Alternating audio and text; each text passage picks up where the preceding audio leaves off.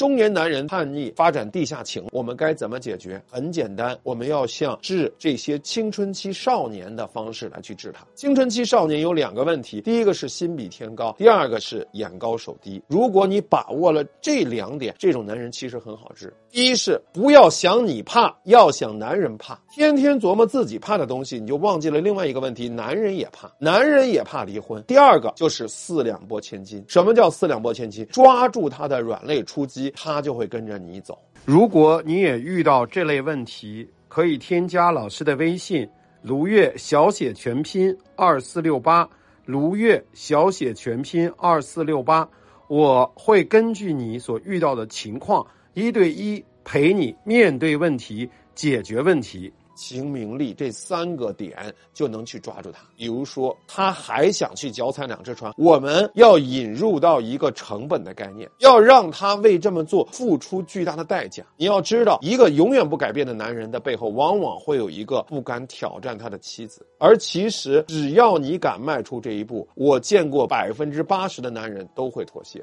所以，在这个时候，你要知道怎么去跟男人开战，怎么去抓住情、名、利这三个点，让男人必必须乖乖听你的话。同学们，如果你现在也被婚姻情感的问题所困扰，可以添加微信卢月小写全拼二四六八，卢月小写全拼二四六八，你可以获得三十分钟免费的情感分析和评估服务。